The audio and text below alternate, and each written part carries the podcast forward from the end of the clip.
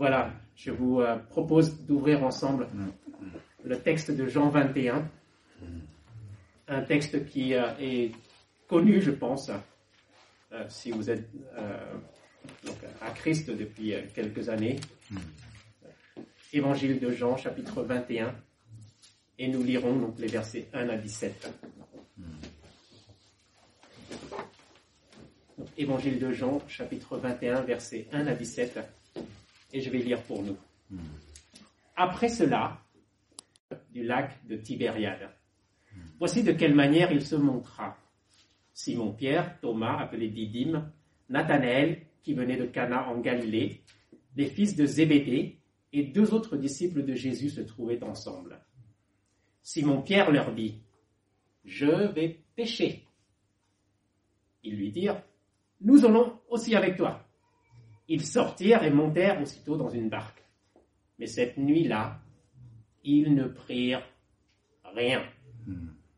Le matin venu, Jésus se trouva sur leur usage, mais les disciples ne savaient pas que c'était lui.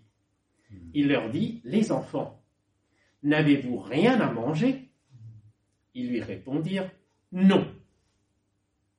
Il leur dit, Jetez le filet du côté droit de la barque et vous trouverez.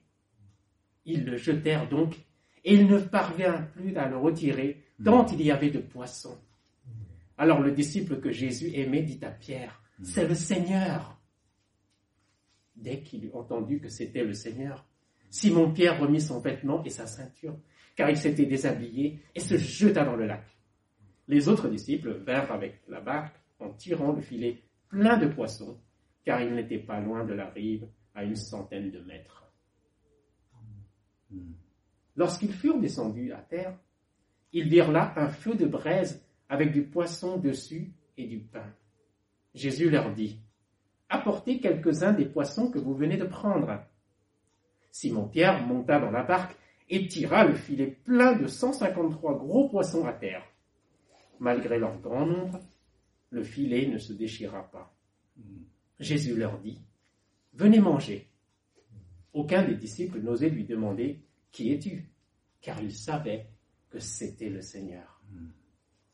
Jésus s'approcha, prit le pain et leur en donna. Il fit de même avec le poisson. C'était déjà la troisième fois que Jésus se montrait à ses disciples depuis qu'il était ressuscité. Lorsqu'ils eurent mangé, Jésus dit à Simon-Pierre, Simon, fils de Jonas, M'aimes-tu plus que ceci? Il lui répondit, Oui Seigneur, tu sais que j'ai de l'amour pour toi. Jésus lui dit, Nourris mes agneaux. Il lui dit une seconde fois, Si mon fils de Jonas, m'aimes-tu? Pierre lui répondit, Oui Seigneur, tu sais que j'ai de l'amour pour toi. Jésus lui dit, Prends soin de mes brebis. Hmm. Il lui dit la troisième fois, Simon, fils de Jonas, as-tu de l'amour pour moi? Pierre fut attristé de ce qu'il avait dit la troisième fois, As-tu de l'amour pour moi?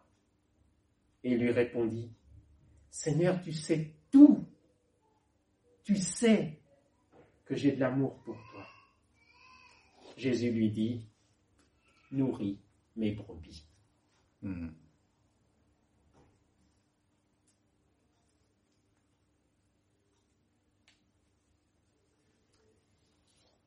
Le texte que nous venons de lire est composé en trois scènes, si vous l'avez remarqué. La première scène, il y a une pêche miraculeuse. Deuxième scène, les disciples et Jésus se retrouvent autour d'un repas. Et troisième scène, Jésus invite Pierre à nourrir son troupeau. Donc retenez bien euh, en, gardez bien en tête cette structure du texte, du mmh. passage, ça va vous aider et ça va nous aider à mmh. entrer plus en profondeur dans le mmh. texte. Donc une pêche miraculeuse, un repas partagé, un amour qui nourrit. Alors s'il y a quelque chose que nous savons tous faire, je pense, hein, et nous le faisons même plusieurs fois par jour, c'est de Manger. manger. Mm. Nous savons tous le faire. Mm. Et j'étais même frappé et même, euh, je dirais, euh, bouleversé lorsque notre première euh, fille est née, donc Anaëlle. Mon épouse a dû accoucher par, euh, sa- par césarienne et en plus en anesthésie générale. Donc du coup, Mm. premièrement, euh, c'était euh, bizarre parce que j'ai pas pu assister à l'accouchement. Mm. On n'a pas le droit quand c'est une, une anesthésie générale. Mm. Euh, euh, voilà. Et qu'est-ce qui s'est passé alors? Donc mon épouse était en anesthésie générale, Mm. donc euh, ils l'ont endormie, Mm. et donc elle s'est réveillée deux heures après. Et quand elle est née, Mm. donc elle est née vers 16h20, Mm. le 16 novembre 2016, et donc du coup, bah, le papa euh, fait office de, de- de maman Mm. qui va recevoir le bébé. Mm. Donc pendant 10-15 minutes, euh, il y a eu l'opération. Et au bout de 10-15 minutes, ils ont ramené, ils m'ont ramené Anaël. Anaël avait à peu près donc 20 minutes de vie. Et lorsqu'ils ont posé Anaël sur mon sein, en fait, sur ma poitrine. Après 20 minutes de vie, de naissance, Mm. elle savait chercher le téton. Mm. Parce qu'aujourd'hui, ils préconisent beaucoup le pot à pot. Mm. Et donc, du coup, Anaël est née en, en décembre, en hiver. Ils ont dit, on va vous faire du pot à pot, monsieur Yang. Parce que votre épouse, elle n'est pas opérationnelle. Et donc, du coup, ils ont posé le bébé euh, sur ma poitrine. Et Anaël, au, au bout de quelques minutes, avec sa bouche, elle savait chercher où était le téton. Impressionnant. Mhm. Manger, Mm. c'est ce que nous savons tous faire. Mm. Et c'est vrai, l'ensemble du passage que nous avons lu, les trois scènes, euh, ça parle de manger. Les disciples, et c'est ce que euh, nous dit euh, le verset 3, Mm. Pierre décide d'aller à la pêche. Et s'ils ils vont à la pêche, je ne pense pas que c'était juste un hobby comme aujourd'hui où les gens vont à la pêche pour, euh, pour s'amuser, pour passer le week-end ou passer du temps. Ils ont faim, je pense. hein. Mm. Et cela est confirmé par la parole de Jésus, verset 5, Les enfants, n'avez-vous rien à manger? Et le texte va dire aussi qu'ils n'ont rien pris cette nuit-là. Mm. Donc, l'ensemble du passage tourne autour du fait de manger. Il y a la pêche miraculeuse. Il y a ensuite, bien sûr, au centre, le, part- le- le repas qui est partagé. Mm. Si vous avez bien compris la scène, Mm. les disciples sont encore sur le lac et Jésus a préparé un barbecue. Il est sur la plage en train de cuire du poisson et du pain. Et bien sûr, la dernière scène, lorsque Jésus s'entretient avec Pierre, il lui demande à trois reprises de donner à manger, de nourrir son troupeau, ses brebis. Donc, l'ensemble du passage tourne autour de cette idée du repas. Et euh, pour euh, résumer en fait les deux temps de ce message, euh, retenez euh, peut-être euh, cela. Il s'agit de manger Mm. et ensuite de donner à manger. Mm. Manger dans un premier temps et ensuite donner à manger. Et c'est très intéressant parce que nous venons de manger le repas du Seigneur. Alors, je fais partie de cette euh, communauté Hmong. La communauté Hmong, ça représente à peu près 15-20 000 personnes en France. Euh, nous sommes plutôt un peuple euh, donc issu de la Chine Mm. et nous sommes descendus vers la péninsule Indochine, Laos, Cambodge, Vietnam, Thaïlande. Et mes parents donc, sont nés au Laos Mm. et ils sont arrivés en France dans les années 70 et moi je suis né donc en 79. Donc je suis euh, français bas normand même. Même si ça ne se voit pas. C'est pour ça que j'aime bien le, le- le lait, euh, le beurre, la, la- ouais, la crème. euh, Ça, c'est c'est ma nourriture de base. Avec le riz, bien sûr. Alors, dans cette communauté, dans la communauté Hmong, et je pense que vous allez vous retrouver aussi, Mm. je trouvais et je trouve toujours qu'on mange beaucoup. Et on mange à chaque occasion. Mm. Quand il y a un mariage, bien sûr, quand il y a une naissance, quand il y a un anniversaire, Mm. quand il y a des remerciements, et même lors d'un décès aussi. Mm. en grandissant, j'ai compris que manger ensemble, c'était plus que le fait d'avaler de la nourriture. Mm. C'était pas simplement donc se nourrir pour bah, nourrir son corps. Mm. Manger en grandissant, et je l'ai compris, c'est partager quelque chose ensemble. C'est tisser des liens les uns avec les autres. C'est entretenir des relations. Et le repas de la Sainte Seine, je pense, va dans ce sens aussi. hein. Mm. Si nous le faisons, c'est pas juste pour euh, le faire. Mm. Il y a une finalité Ouais. pour Ouais. entretenir la relation avec le Seigneur, Mm. mais entre nous aussi, frères et sœurs en Christ. Mm. Donc manger, c'est manifester une certaine fraternité. Mm. Et cela, bah, vous l'avez bien compris, ce n'est pas que chez les Hmong, Mm. puisque chez le, dans le, chez le peuple juif, Mm. il y a beaucoup de fêtes où ils mangent, chez les Africains, Mm. chez les Asiatiques et chez les Occidentaux aussi. Mm. Et la crise sanitaire fait que les restaurants sont fermés et puis on ne peut pas manger, donc du coup les gens sont un petit peu perdus. Mm. Mais retenons cette idée, manger ensemble, c'est tisser des liens, c'est entretenir une relation. Mm. Et en, en mangeant ensemble le pain, euh, le repas du Seigneur, nous avons montré que nous sommes unis au Mm. même Christ. Amen. Alors lorsque Jésus, et là je reviens à notre texte, il décida de manger avec les disciples sur la plage. Il décida même de leur préparer un barbecue. Il me semble que le passage est en train de dire que Jésus va renouer les liens avec ses disciples. Et pourquoi est-ce que c'était important de renouer le lien avec ses disciples? Souvenez-vous de ce qui s'est passé au chapitre précédent dans l'évangile de Jean. Mm. Les disciples, qu'ont-ils fait lorsque Jésus a été arrêté? Mm. Aucun n'a suivi Jésus.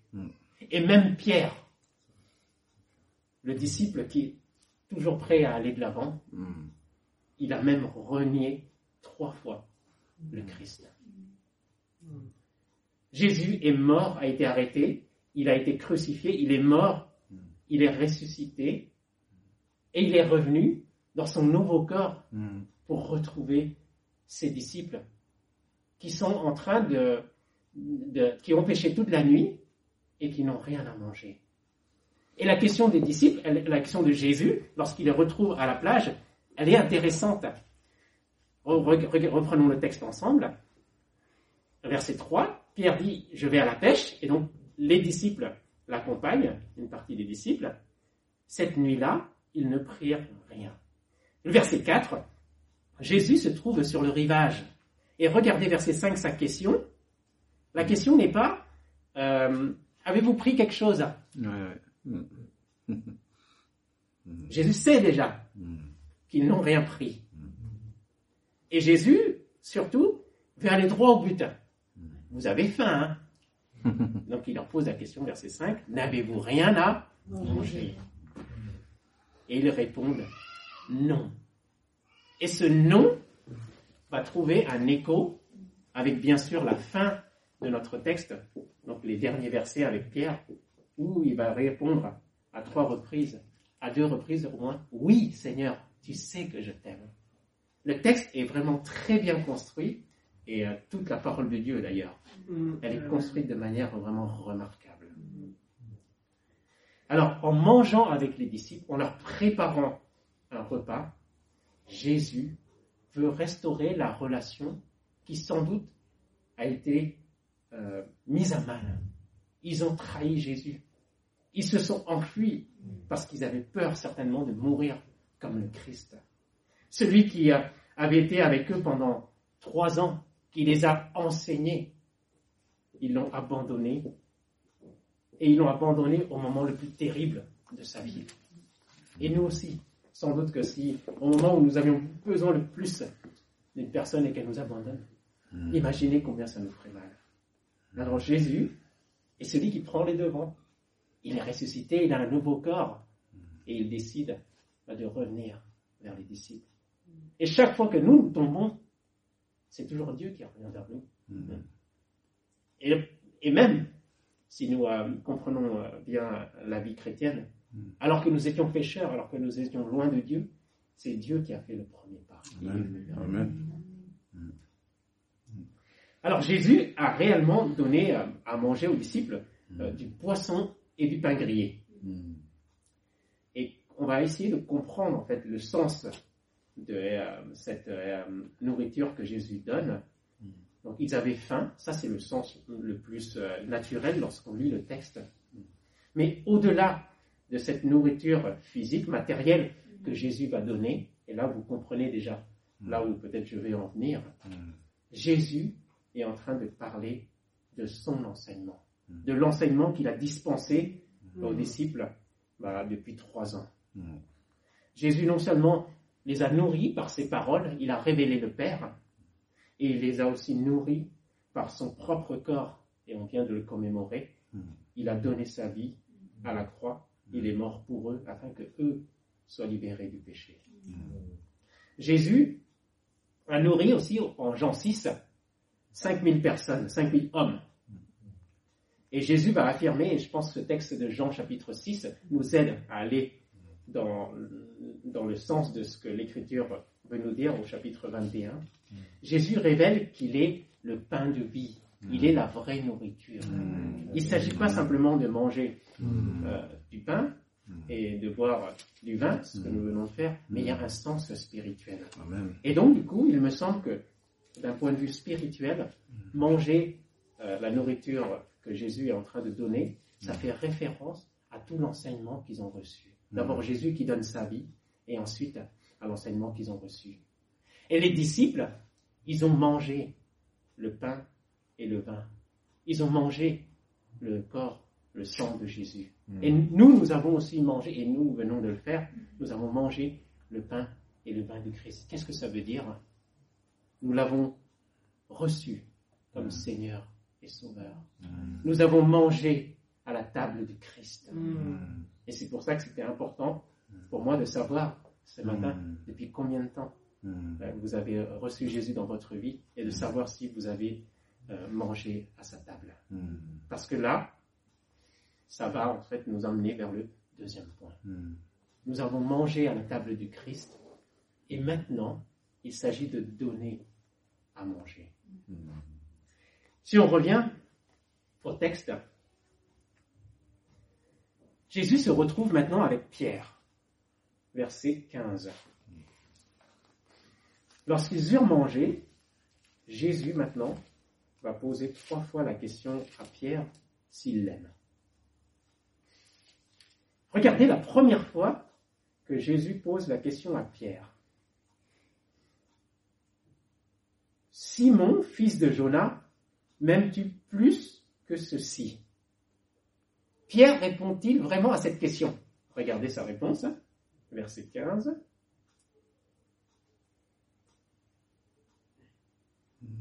Pierre répond-il vraiment à sa question? Non. M'aimes-tu plus que ceci?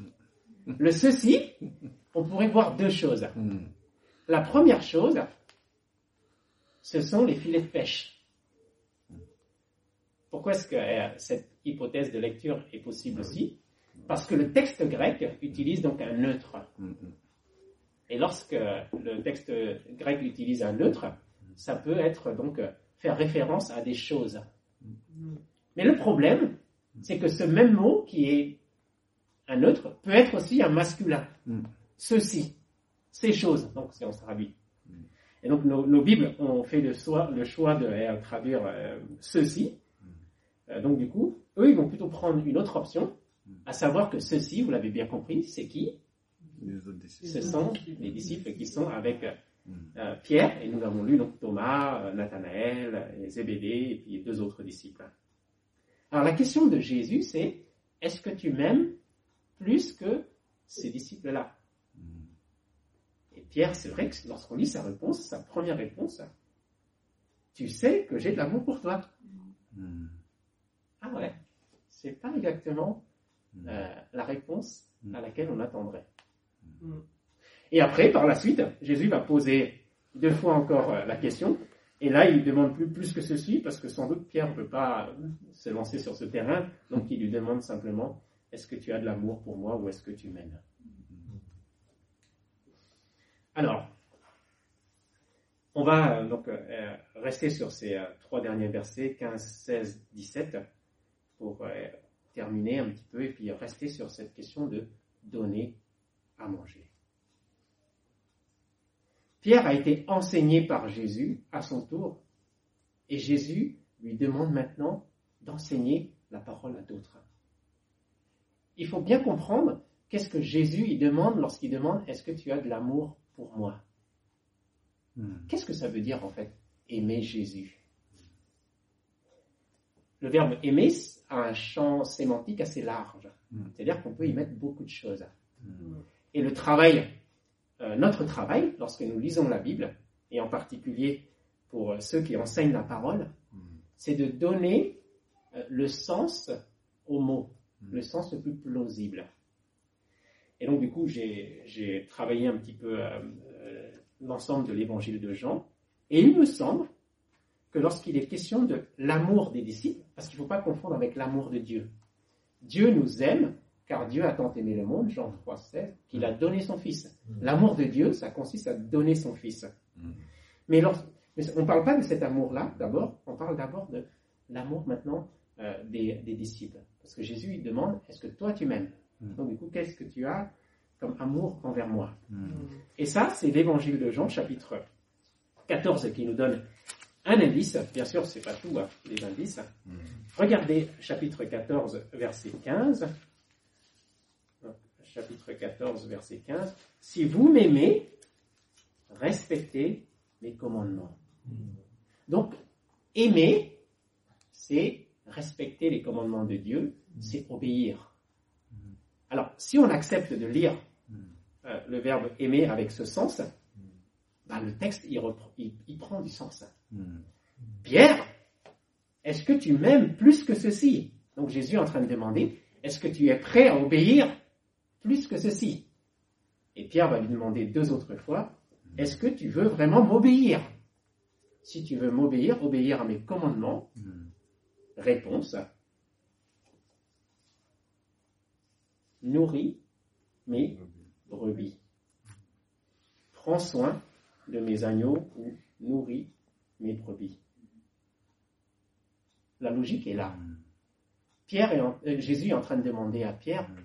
si tu m'aimes vraiment, si tu veux vraiment m'obéir, Mm. et Pierre va répondre, oui, je le veux. Dans ce cas-là, fais ce que j'ai fait pour toi. Et si on s'en tient au chapitre 21, Mm. Jésus vient de leur préparer un barbecue et il demande à Pierre maintenant, à son tour, de préparer un barbecue pour d'autres. Jésus vient de nourrir Pierre et il encourage et il exhorte Pierre à nourrir son. Mm. Si vous avez bien compris cette idée, ça va avoir des implications pour nous. Mm. Le texte, si on s'en tient, on va toujours euh, au passage, il est question de Pierre, de Simon Pierre. Mm. C'est vrai, nous ne sommes pas tous des Simon Pierre. Nous ne sommes pas Pierre déjà. Vous avez chacun votre euh, identité, votre euh, prénom, votre personne.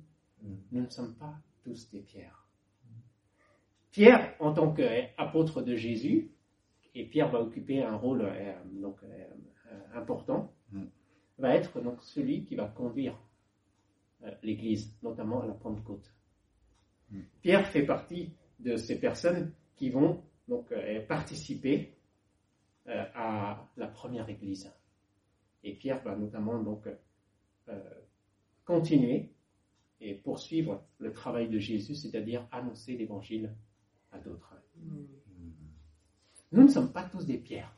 Nous ne sommes pas tous des évangélistes. Et nous n'avons peut-être pas reçu le don, comme Pierre, de annoncer l'Évangile avec puissance pour qu'en fait les gens entendent l'Évangile et se tournent vers lui. C'est important déjà d'abord de, reconna- de reconnaître cela et d'entendre cela. Parce que ce qui va euh, et ce que contient la mission de Pierre, il y a aussi quelque chose de terrible. Et nous n'avons pas lu le verset, mais c'est la fin du, du euh, c'est le verset 18. En vérité, en vérité, je te le dis, Quand tu étais plus jeune, tu mettais toi-même ta ceinture et tu allais où tu voulais. Mais quand tu seras vieux, tu tendras les mains et c'est un autre qui attachera ta ceinture et te conduira où tu ne voudras pas. Verset 19. Il dit cela pour indiquer par quelle mort Pierre révélerait la gloire de Dieu. La mission confiée à Pierre va, le conduire à sa mort. Hmm. Et euh, donc, euh, c'est l'annonce de l'évangile. Il y, a, toujours en fait, hmm. un sacrifice derrière. J'en reviens à nous. Hmm. J'en viens à nous pour, euh, pour conclure. Et j'aimerais vous poser cette question. Et je vais vous l'ai déjà posée. Et nous pouvons nous la reposer. Depuis combien de temps sommes-nous chrétiens? Depuis combien de temps nous nourrissons-nous de la Bible. Depuis combien de temps nous venons à l'Église pour être nourris euh, par la parole de Dieu? Venir à l'Église ou participer à, des foyers, euh, à des groupes, pour, pour être nourris de la parole de Dieu. Si ça fait déjà 5 ans, ça fait déjà 10 ans, 20 ans, ou si ça fait juste quelques mois, quelques, quelques semaines, on doit quand même se poser la question. Est-ce qu'on va continuer simplement à se limiter à écouter, recevoir la parole de Dieu, ou, si on a compris le texte de Jean 21, on va réfléchir à comment on ne va pas simplement rester dans une situation d'être nourri par d'autres, être nourri par euh, la parole, mais aussi vouloir partager la parole à d'autres, donc nourrir d'autres personnes. Si nous aimons sincèrement Dieu, parce que le texte, je n'ai pas eu le temps de, de l'aborder, mais si nous voulons vraiment aimer Dieu, lui obéir, n'est-ce pas notre responsabilité de partager l'évangile à d'autres selon nos moyens, mm. selon nos capacités, selon nos compétences? Mm. J'ai fait cinq années mm. d'études de théologie. J'ai appris l'hébreu et le grec pour analyser euh, le texte biblique, pour chercher la vérité. Peu de personnes euh, sont capables de lire le grec ou l'hébreu et de travailler euh, donc, de manière je dirais, académique sur la parole de Dieu, donc dans une recherche de la vérité. Dieu ne nous demande pas de tous faire ça.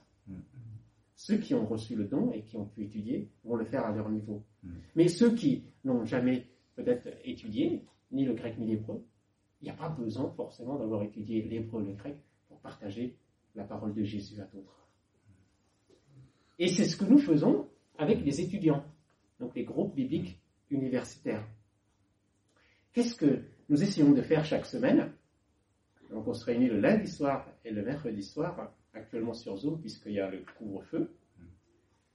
Nous essayons d'inviter euh, des amis euh, qui ne sont pas forcément chrétiens et qui ne sont pas chrétiens, et nous les invitons à venir discuter autour de la Bible.